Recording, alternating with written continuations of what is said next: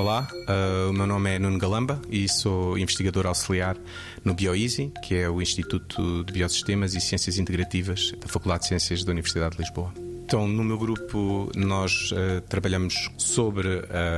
a, a agregação de proteínas através de modelos computacionais e basicamente tentamos estudar uh, os mecanismos de agregação uh, de algumas proteínas que estão na gênese de, de, algumas doenças. Neste momento, uma das principais doenças em que nós estamos a trabalhar é a anemia falciforme,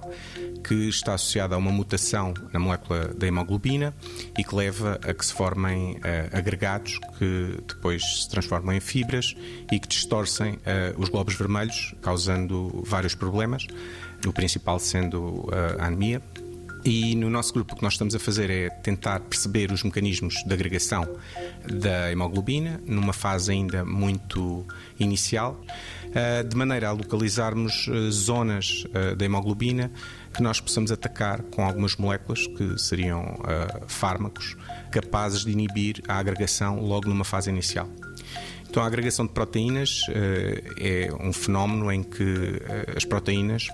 por alguma razão, tendem a, a juntar-se e a formar agregados que depois podem crescer Uh, de modo a formar fibras. Uh, no caso da, da, anemia falciforme, é, é uma mutação uh, na hemoglobina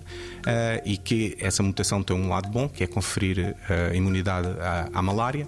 mas tem este, este lado negativo para quem tem a doença, que é a agregação.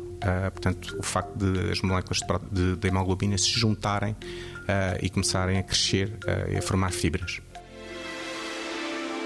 90 Segundos de Ciência é uma produção conjunta Antena 1, ITQB e FCSH da Universidade Nova de Lisboa.